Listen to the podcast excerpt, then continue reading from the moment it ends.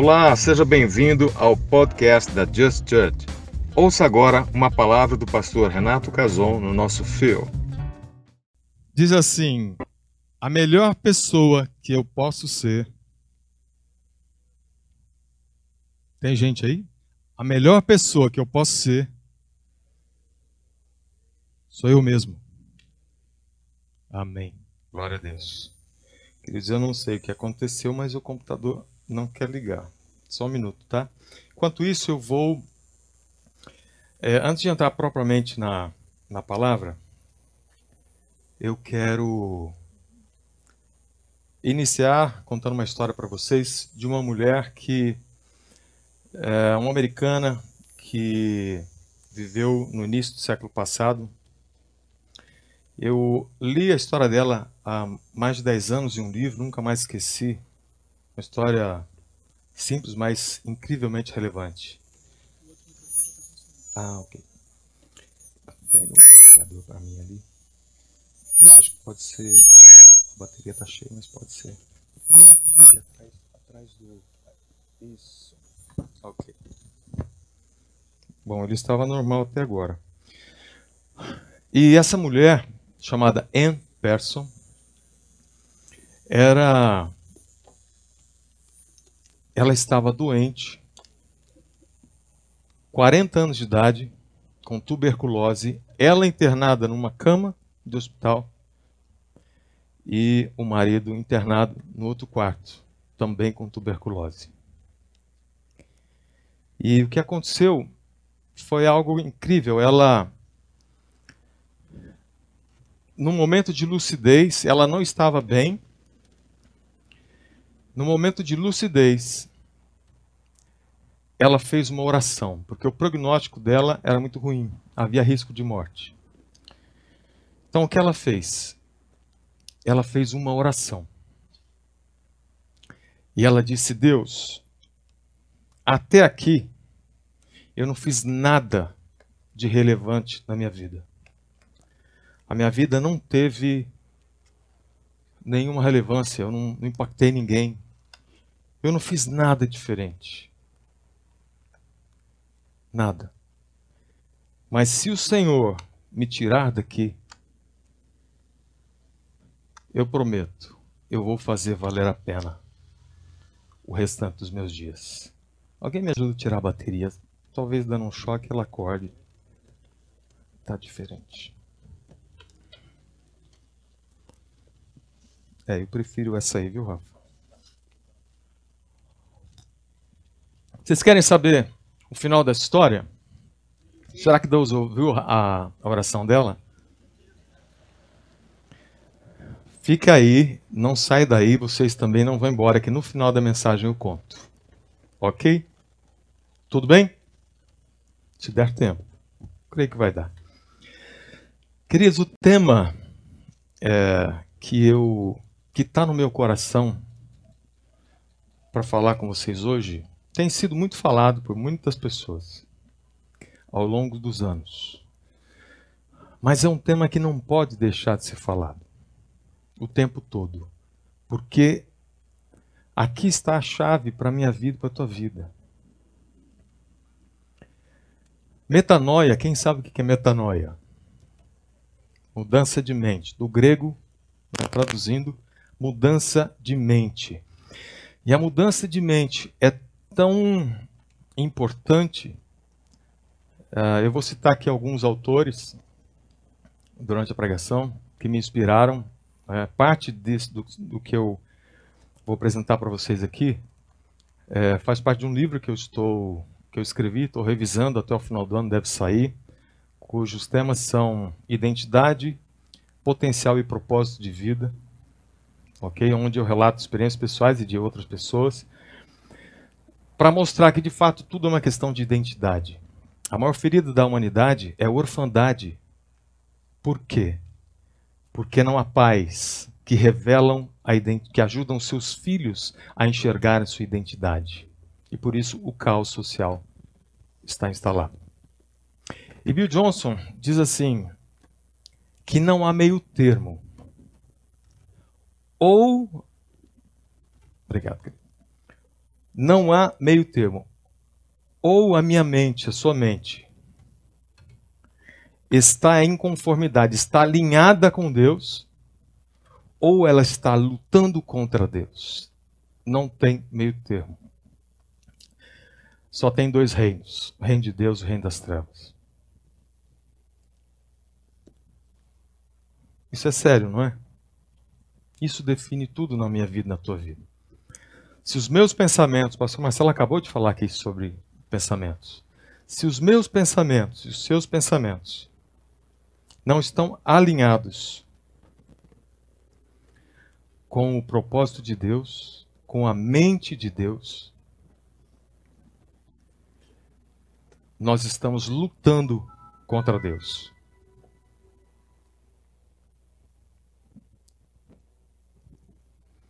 E eu creio que de fato, nessa noite, é, essa palavra, talvez eu vou sorrir, mas talvez eu vou chorar também. Eu não sei você, mas isso aqui mexeu demais comigo. E continua mexendo. E a mudança de mente ela é fundamental para que eu e você vivamos a vida que Deus desenhou, arquitetou, sonhou para nós vivermos. Amém? E eu espero de fato passar para você o que o Espírito Santo tem falado comigo a esse respeito. Eu já estudo esse assunto há muitos anos. E eu quero que você feche seus olhos agora e ore comigo. Espírito Santo, eu ensino e o Senhor, eu falo e o Senhor ensina. Eu falo e o Senhor penetra nos corações, nas mentes de quem estiver me ouvindo aqui ou pela internet. E que, de fato, o Senhor convença daquilo que eu não posso. Para que de fato eles vivam a vida que o Senhor tanto deseja que vivamos. Obrigado, Pai. Querido, agradeça a Deus por você estar aqui. Agradeça a Deus porque eu e você somos privilegiados por estar ouvindo. Eu agradeço a Deus porque é um privilégio estar aqui pregando para vocês, para os meus irmãos.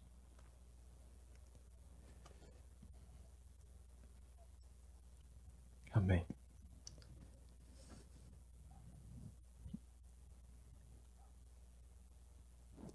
Glória a Deus. Metanoia, mudança de mente. Ah, esse termo metanoia não está na Bíblia, mas está de outra forma. Está, mas está de outra forma. João Batista foi o primeiro a falar: arrependei-vos. E ele diz: preparai o caminho para quem vem, que era Jesus, era o Messias profetizado. Preparai o caminho. Ele estava já falando sobre a mente do povo daquela época. E, e ele diz então: arrependei-vos. Depois Jesus veio e disse: arrependei-vos. Na primeira pregação de Jesus, ele foi batizado, foi para o deserto, foi testado pelo diabo, retornou à cidade e começou a pregar. Sua primeira pregação foi: arrependam-se. Arrependei-vos. Mudem a sua maneira de pensar. Mudem a maneira de, de construir seus pensamentos. Mude a maneira de ver o mundo, a vida e todas as outras coisas. Mudem a, a vossa mente. Mude o vosso entendimento. Então Jesus começou a falar e ele diz Arrependei-vos porque o reino de Deus chegou. Depois em Romanos 12, 2, Paulo falando a Romanos, ele diz: Não vos conformeis com esse mundo, mas transformai-vos, é imperativo, pela renovação do vosso entendimento ou da vossa mente. Porque essa é a condição para vocês provarem, experimentarem qual é a perfeita, boa e agradável vontade de Deus. Então, sem mente renovada, não temos nada. Não temos vida. Não, estão, não estaremos alinhados com Deus. E ainda um outro versículo em 2 Coríntios 10, 4 e 5. Paulo fala sobre as nossas armas, que as nossas armas não são carnais, mas poderosas em Deus para destruir fortalezas.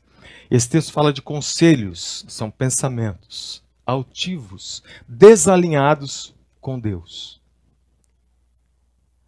Aí falando então do poder dos pensamentos e a importância da renovação da mente, para que nós venhamos a entender, a enxergar, a discernir e aprovar a boa, perfeita e, e agradável vontade de Deus.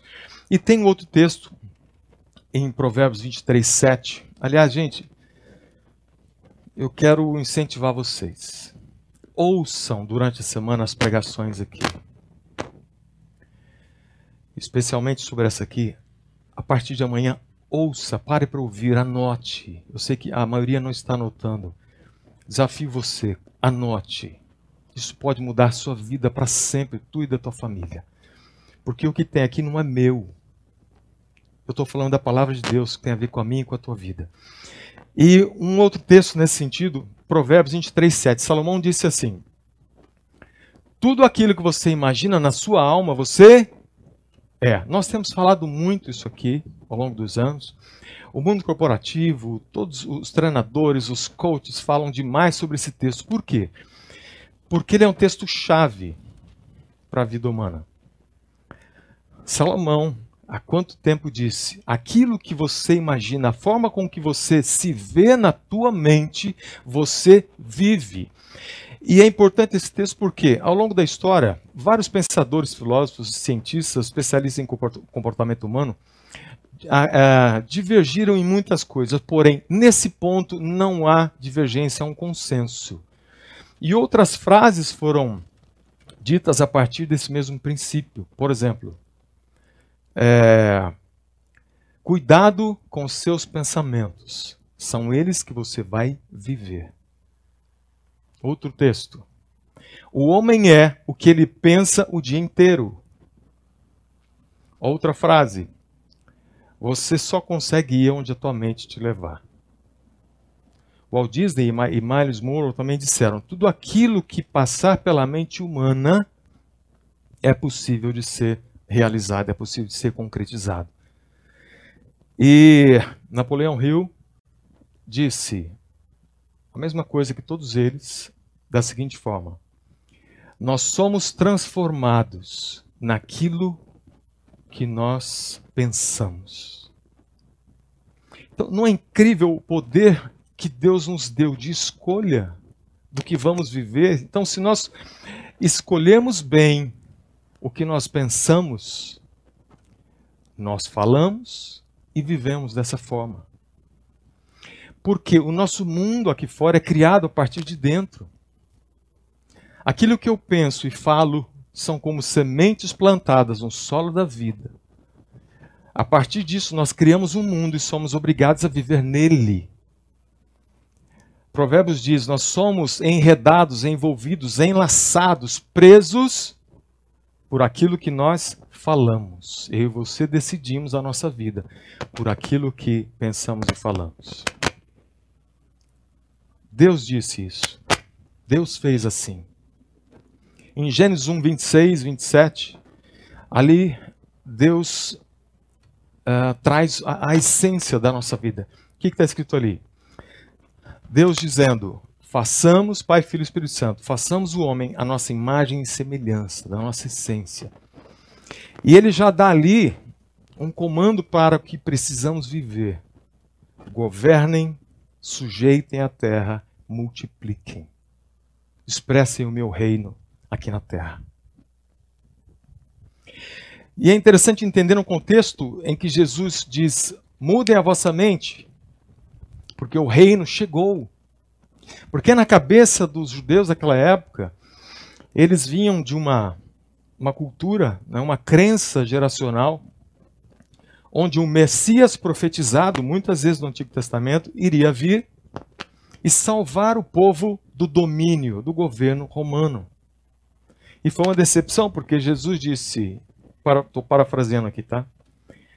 É, eu não vim para salvar vocês dos, do, do domínio dos romanos, porque eles não são seus inimigos reais, e não vai ser da forma que vocês imaginam, e o que eu estou trazendo é algo completamente diferente. Jesus estava trazendo o reino de Deus para a terra. Então a expectativa dos judeus foi frustrada. Só que o que eu imagino é que de geração em geração até chegar ali, foi dito para eles aquilo que havia profetizado, foi passado de pai para filho, através da linguagem, dos hábitos, da cultura, em que haveria de vir um Messias daquele, daquela forma que eles pensavam para libertá-los. E, e é incrível como isso acontecia lá, acontece hoje. As nossas crenças são passadas de pais para filhos. E muitas vezes nós não questionamos. 90, cerca de 95% das nossas decisões, estima-se, que são tomadas diariamente são subconscientes. Elas são fruto daquilo que nós trazemos desde a infância. Na verdade, desde a vida intrauterina até hoje.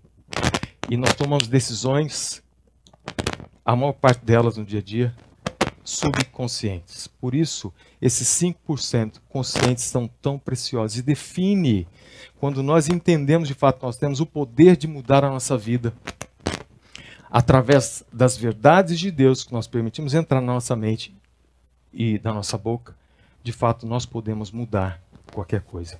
E, e existem crenças geracionais que são é, é um paradoxo, elas são tão profundas porque são sutis. Melhor.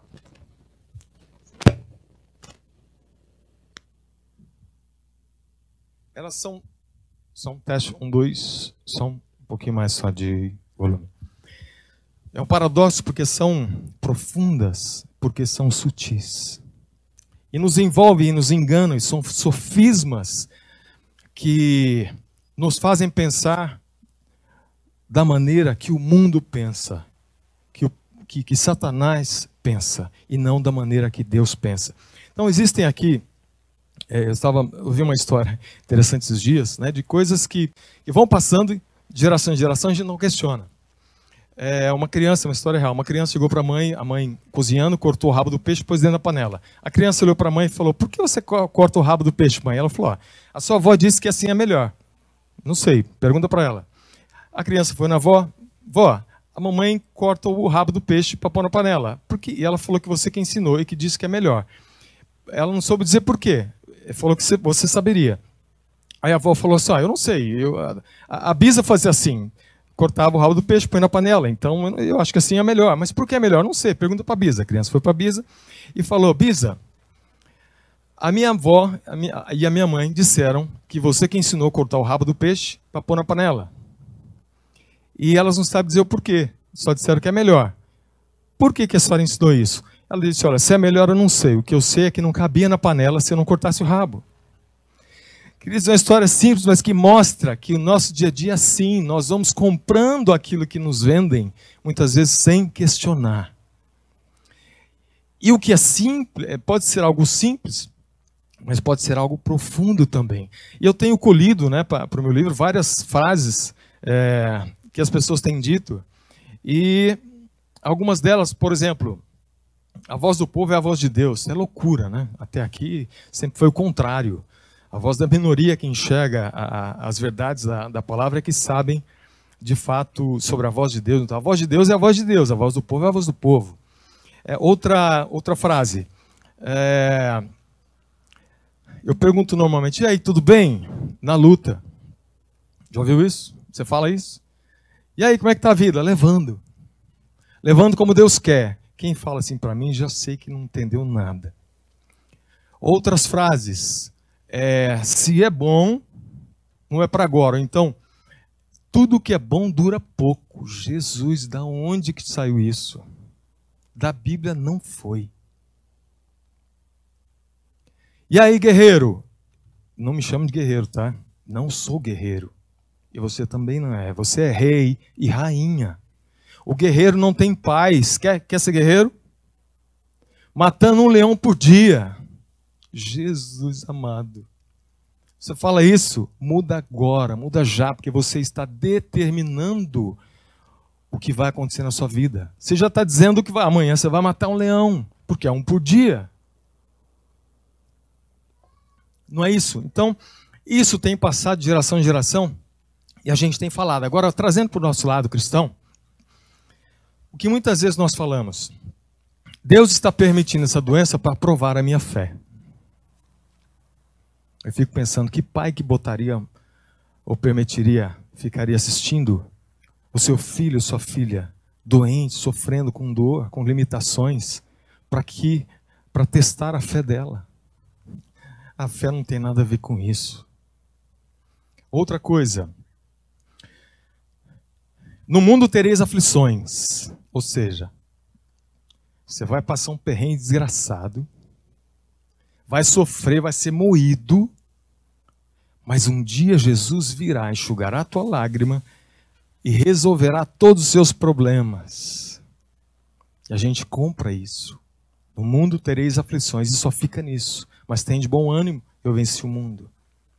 E não vê o restante. Parte disso eu vou abordar aqui. Outra coisa, o melhor de Deus ainda está por vir. Vocês devem ter cantado muito como eu também. O melhor de Deus está por vir.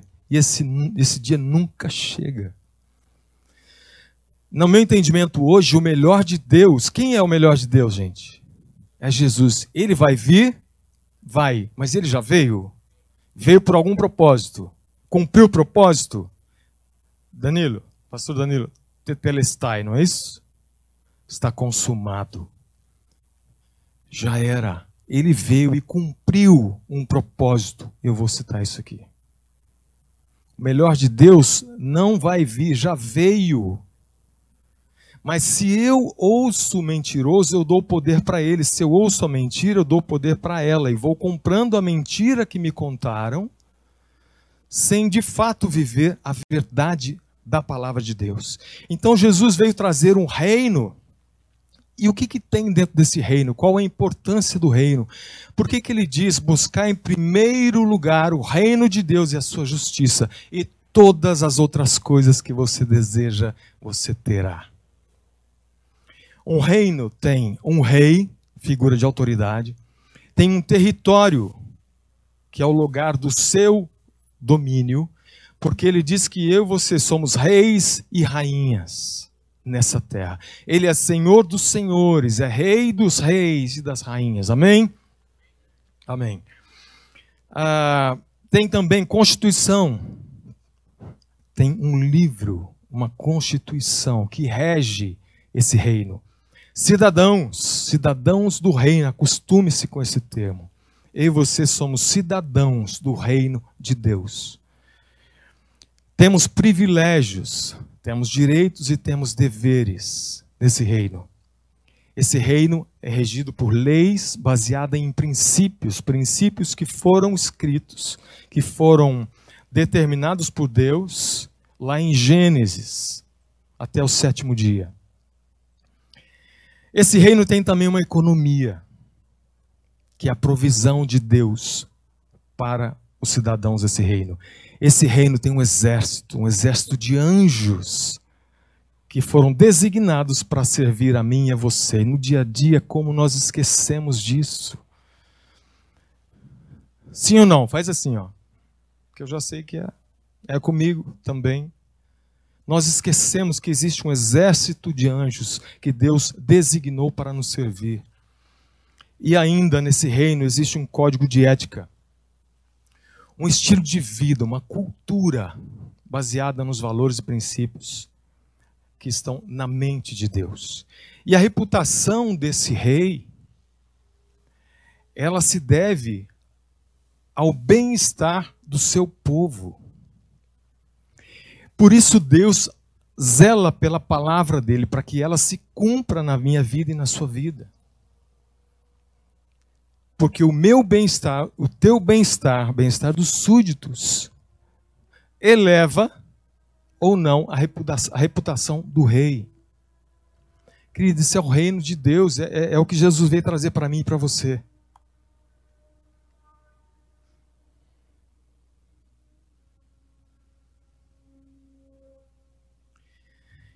Então, quando Jesus diz o reino chegou, ele veio trazer o quê?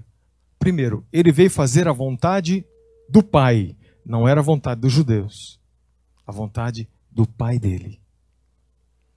Ele nos deu acesso ao Pai. Nós cantamos aqui: O véu que separava já não separa mais. Canta.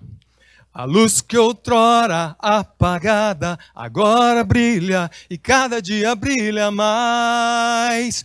O véu foi rasgado de alto a baixo. Ele fez, não foi o homem. Então, Jesus veio nos trazer de volta ao princípio, ao jardim de Deus, ao Éden, onde havia um relacionamento entre Deus e o homem e a mulher. Jesus veio trazer de volta a minha e a sua identidade, a semelhança e a imagem dele. Se você pegar Isaías 61, você vai ler ali, e Jesus, eh, nas sinagogas, o primeiro texto que ele leu foi Lucas 4,18, e, e ele diz: O Espírito do Senhor está sobre mim. E nesse dia ele diz: Hoje se cumpriu. O Espírito do Senhor está sobre mim para pregar a boas novas aos pobres, aos quebrantados. Libertar os cativos de suas prisões, vestes de louvor ao invés de cinzas, olhos de alegria ao invés de espírito angustiado, para que sejam feitos carvalhos de justiça, eu e você. Ele estava falando de nós ali, carvalho de justiça. Isaías 53, ali diz que Jesus levou sobre si todas as minhas, todas as suas dores. Eu espero que você fique tão inconformado como eu estou nesses dias. Porque esse texto é claro, fala que Jesus levou sobre si as nossas dores, maldições, tudo aquilo que deveria estar sobre nós foi sobre ele. Ele levou. O castigo que nos traz a paz estava sobre ele. Eu e você hoje podemos ter paz. Quem aí quer paz? O mundo quer paz. Todos querem paz.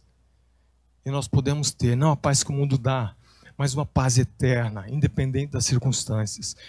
E Jesus veio trazer o que a Bíblia fala que é o sozo a palavra do grego também, que significa salvação, cura e libertação. Voltando, pegando um gancho naquilo que eu falei, de coisas que nós compramos ao longo dos anos, sem questionar.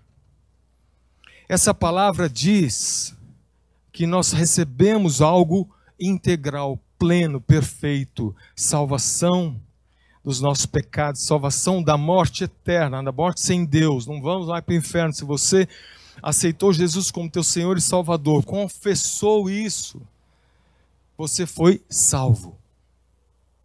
Ok? Porém, eu durante 25 anos comprei só isso.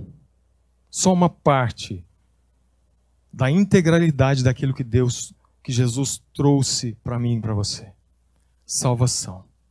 Mas e o restante? E a cura? A cura física, a cura emocional.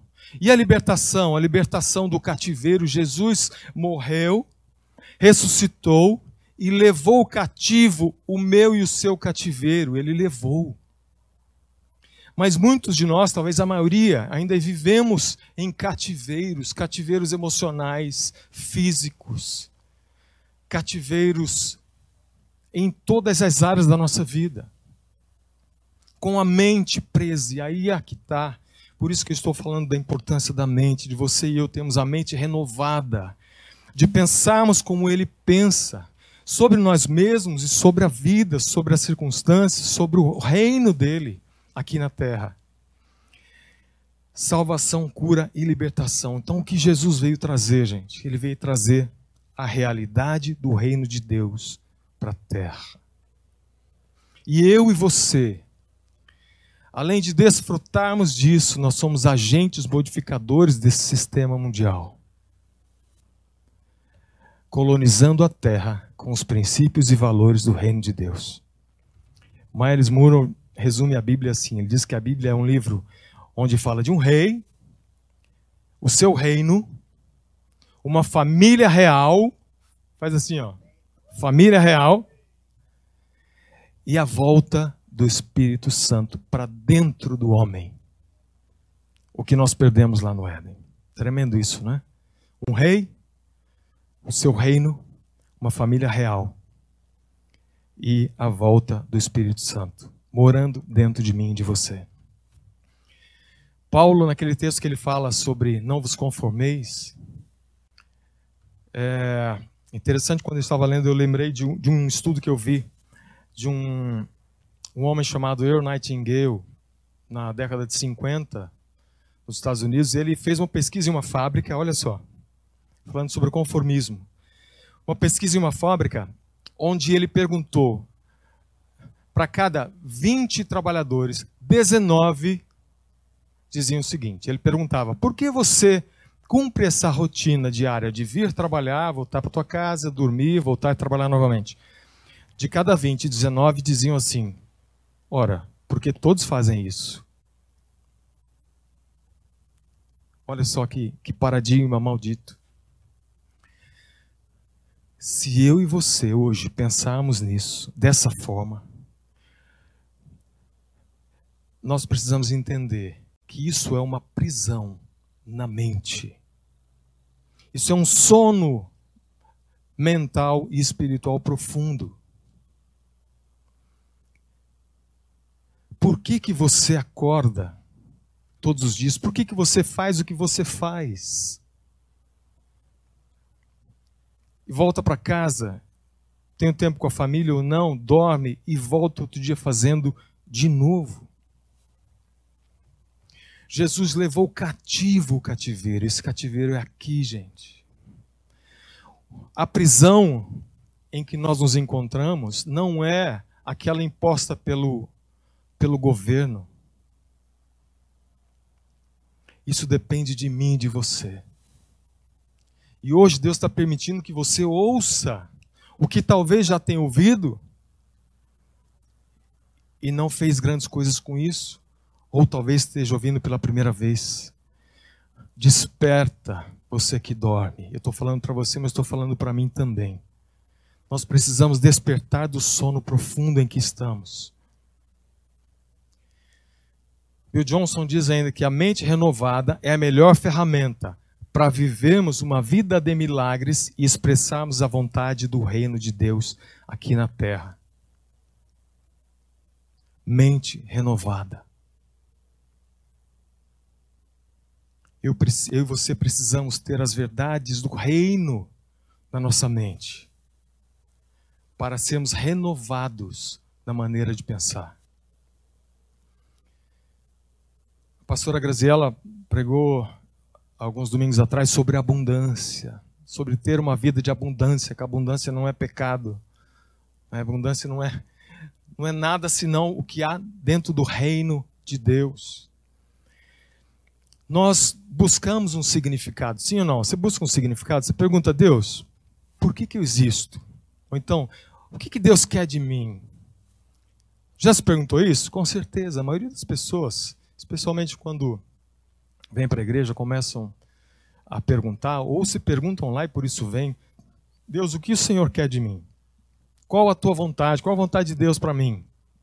Primeira coisa, a vontade de Deus para mim e para você é desfrutar dele.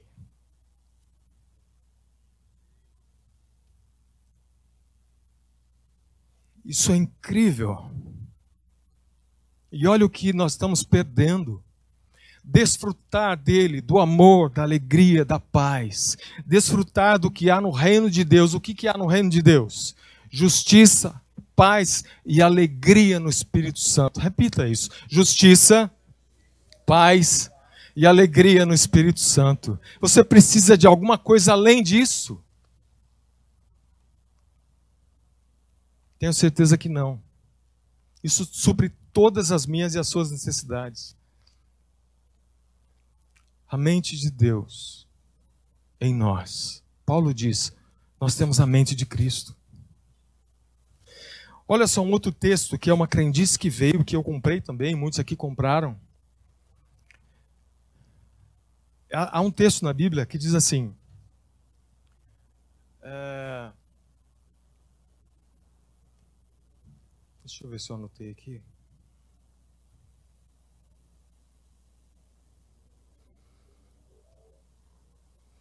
Ele fala também sobre o futuro, o qual nós podemos trazer para agora. Porque Jesus já conquistou. Amém? Eu e você podemos, como Jesus fazia, declarar as coisas que não são como se já fossem. Ele diz para Abraão: antes de, de, de Abraão ter um filho, ele disse: Você não é mais Abraão, é Abraão, pai de muitas nações. Não existia ainda, mas Jesus estava trazendo para a realidade. O melhor de Deus não está por vir. Nem olhos viram, nem ouvidos ouviram, nem jamais penetrou no coração humano o que Deus tem preparado para aqueles que o amam. Você já ouviu esse versículo? Eu só li esse versículo, eu só ouvia pregações sobre esse versículo até aí.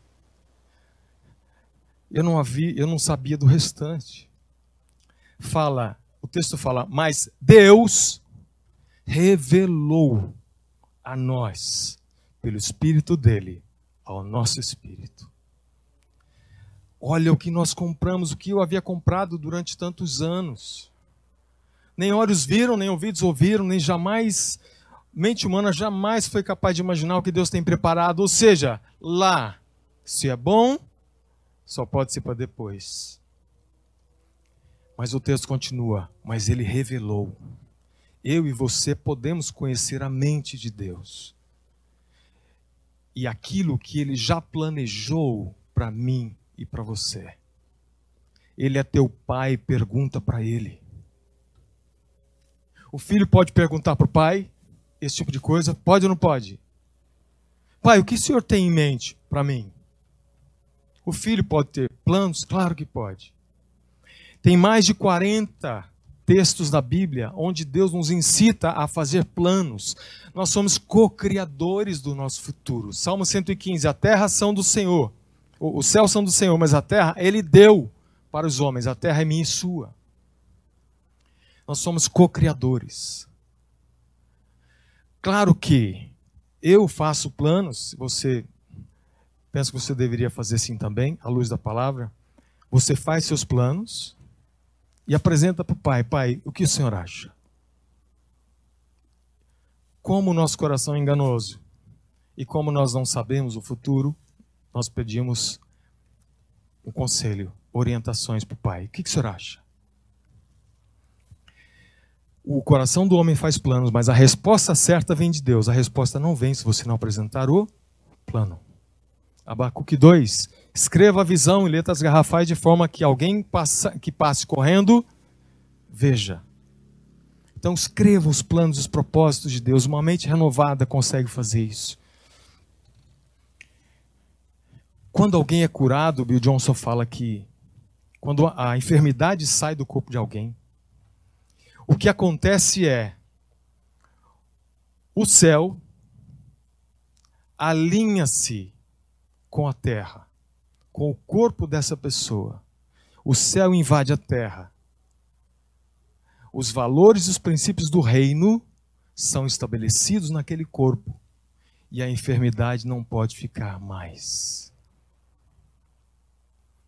E nós temos promessa para isso, queridos.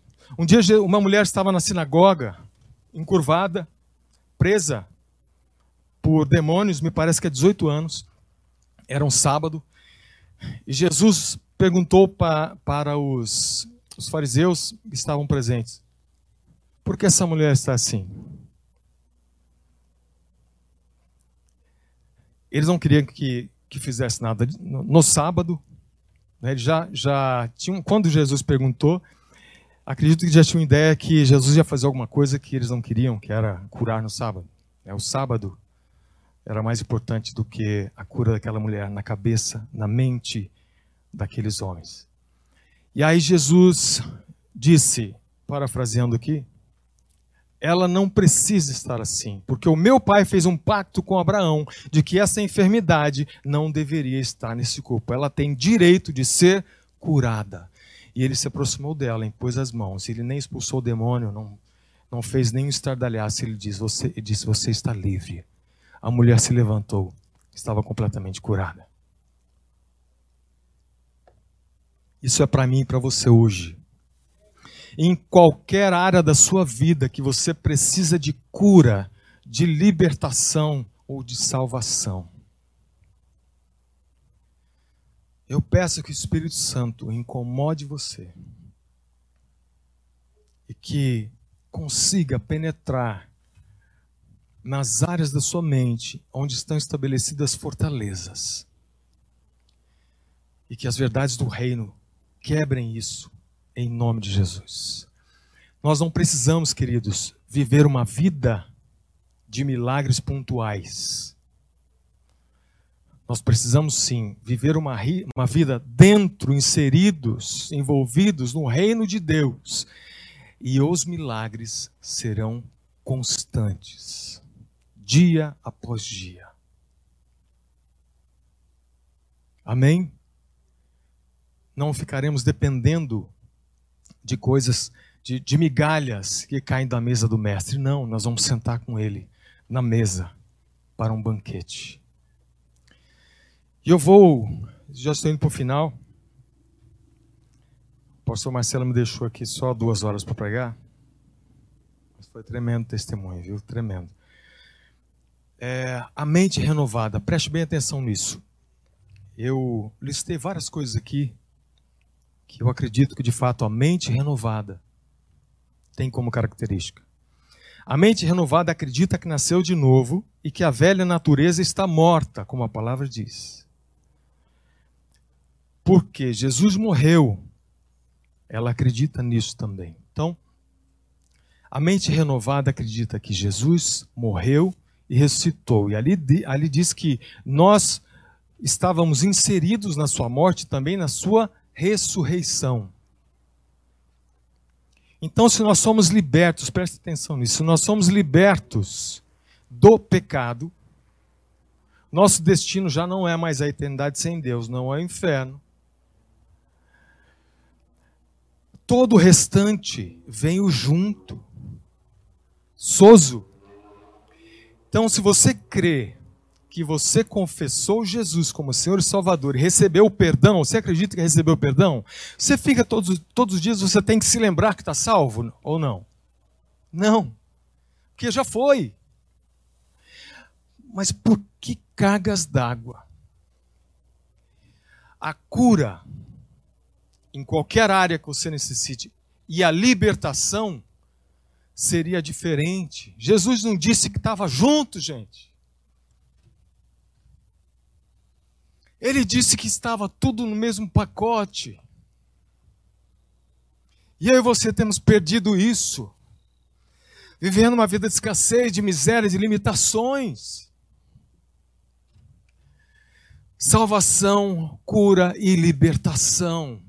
De tudo.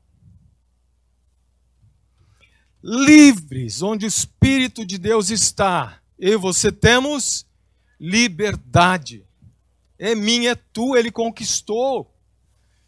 Nós precisamos nos tornar mestres em receber, sabe disso?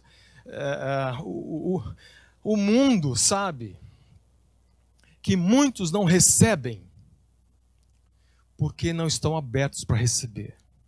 A própria salvação, muitos questionam porque é de graça, tentando se tornar dignos. Não preciso, não tem nem como. Ele nos deu, receba. Torne-se um mestre em receber. Isso é uma lei espiritual, uma lei universal também. Isso é física. A física quântica tem provado isso. Que as pessoas que têm dificuldade de receber vão continuar e vão aumentar cada vez mais essa escassez em, escassez em receber. A mente renovada carrega o entendimento da natureza de Deus e do seu reino isso nos dá parâmetros para viver como Ele deseja. A mente renovada nos dá alvos e motivos para sonhar e conquistar tudo o que tem no reino de Deus. De novo, justiça, paz e alegria no Espírito Santo.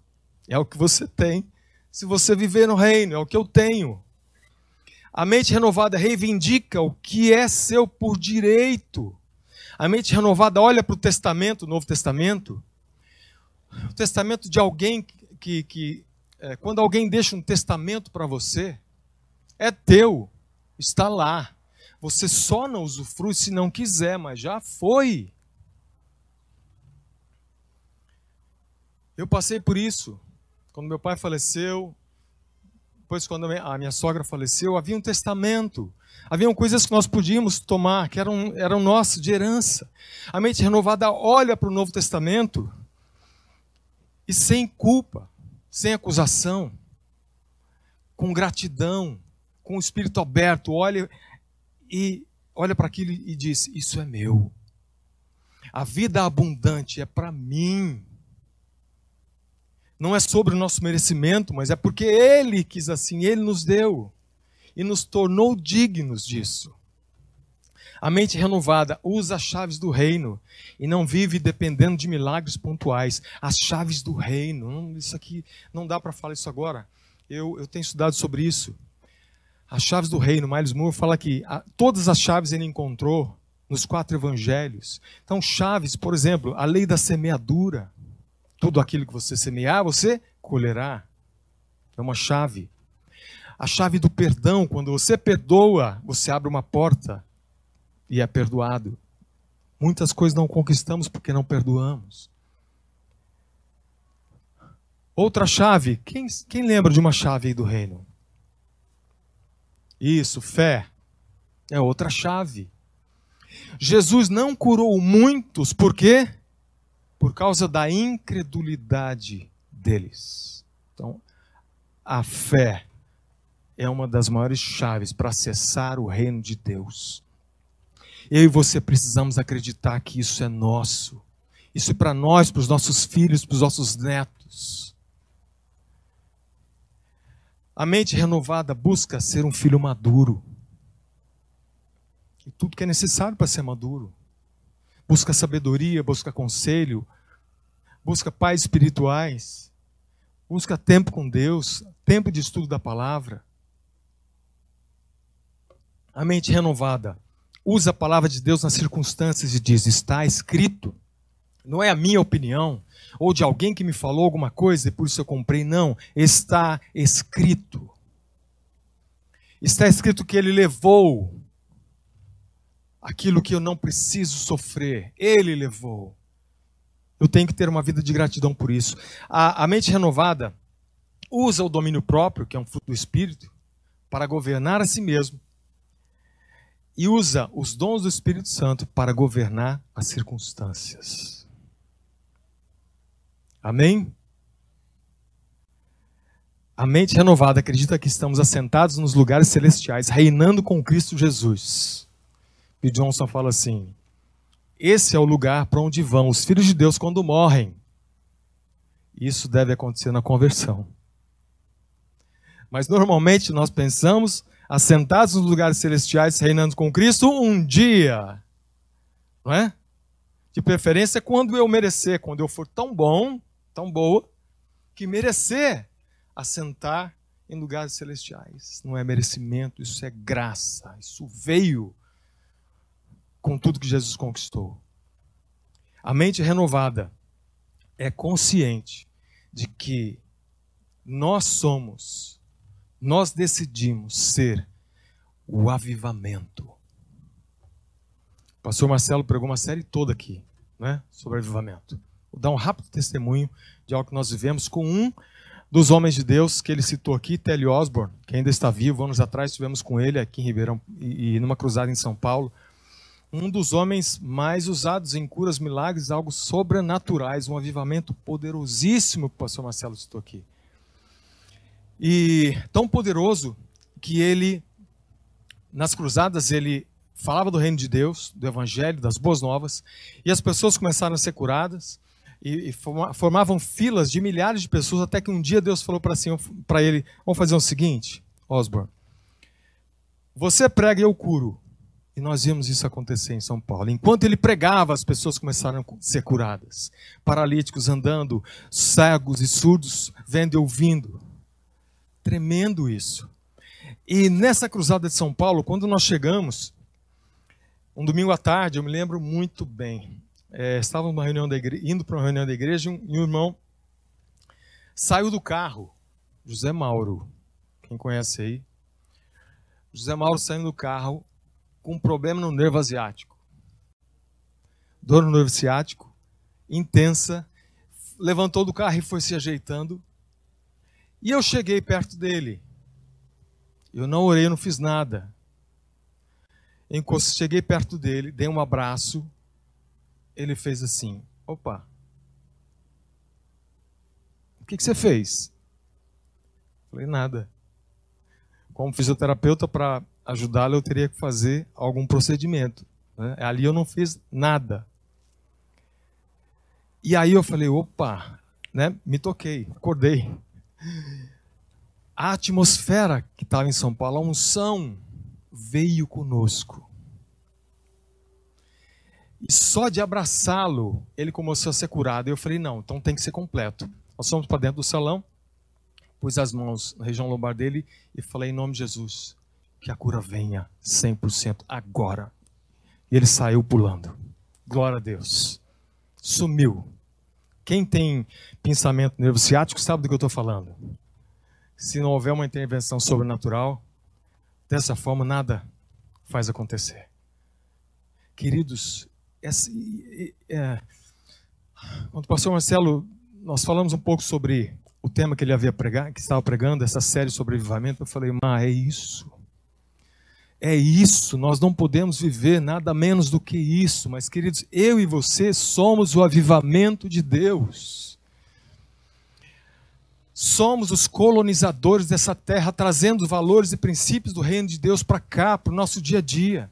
A mente renovada é transformada pelas verdades do reino que ouve, nas quais crê sem duvidar. Tiago, em Tiago está escrito assim: se você pede alguma coisa para mim, Deus dizendo, mas crê duvidando, tem uma mente dividida, não espere de mim que você terá alguma coisa.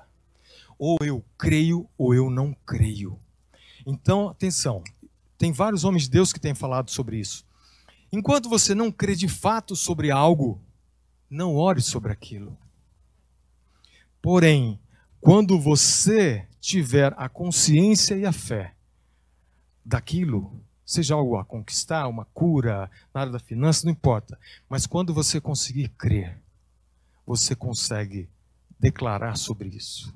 Você consegue profetizar sobre isso e Deus disponibiliza para você. A mente consciente é propriedade, é, acredita, entende que nós somos propriedades dele e ele também é nosso. Somos dele e ele é nosso. Somos a maior oferta. Tudo que você pode oferecer para Deus é muito pouco, perto daquilo que é o seu coração, perto do que são os seus planos. O propósito de Deus precisa prevalecer sobre seus planos. E finalmente, a mente renovada tem consciência.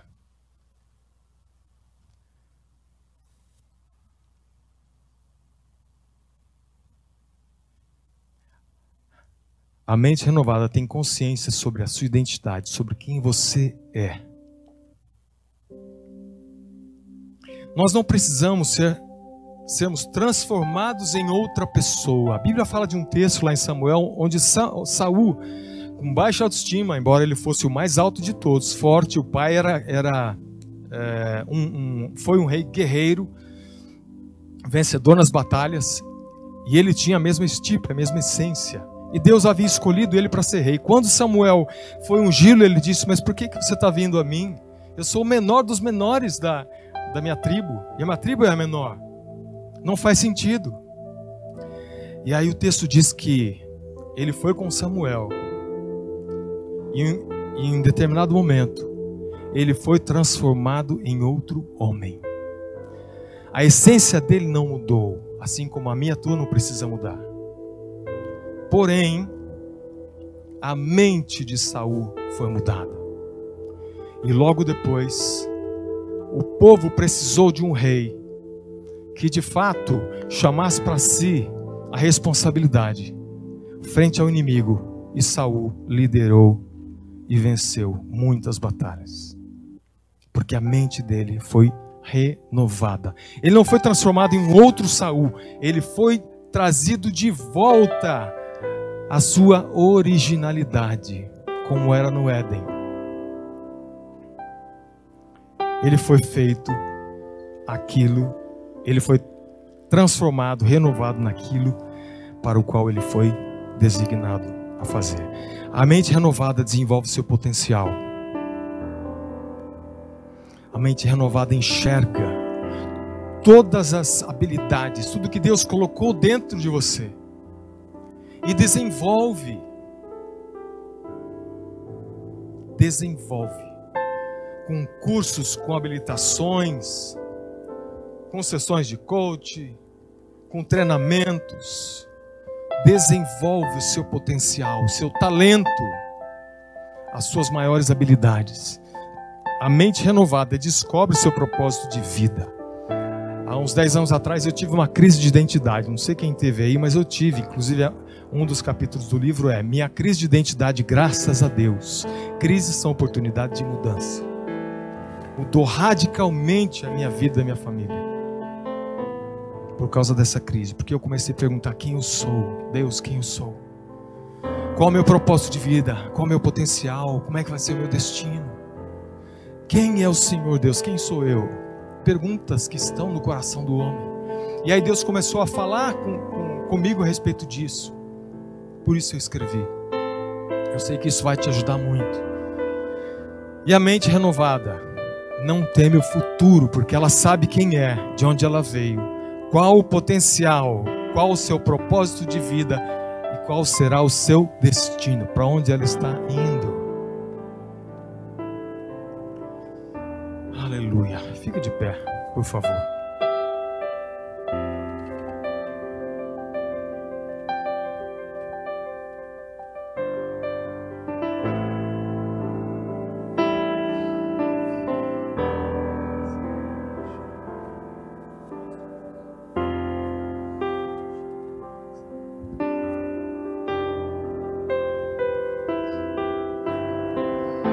Seus olhos, por favor.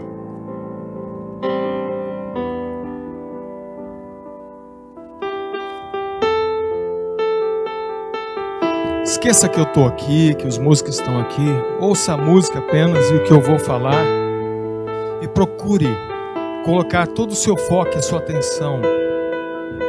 Isso pode mudar o seu destino.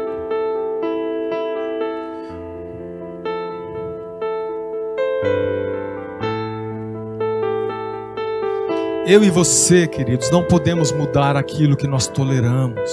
O que que eu e você temos tolerado? Nós só podemos mudar aquilo que nós odiamos, que nós não queremos mais. Eu te incentivo a chegar em casa e fazer uma lista com a tua família de tudo aquilo que vocês têm perdido causa de tudo aquilo que vocês têm tolerado, têm passivamente, de forma conformista.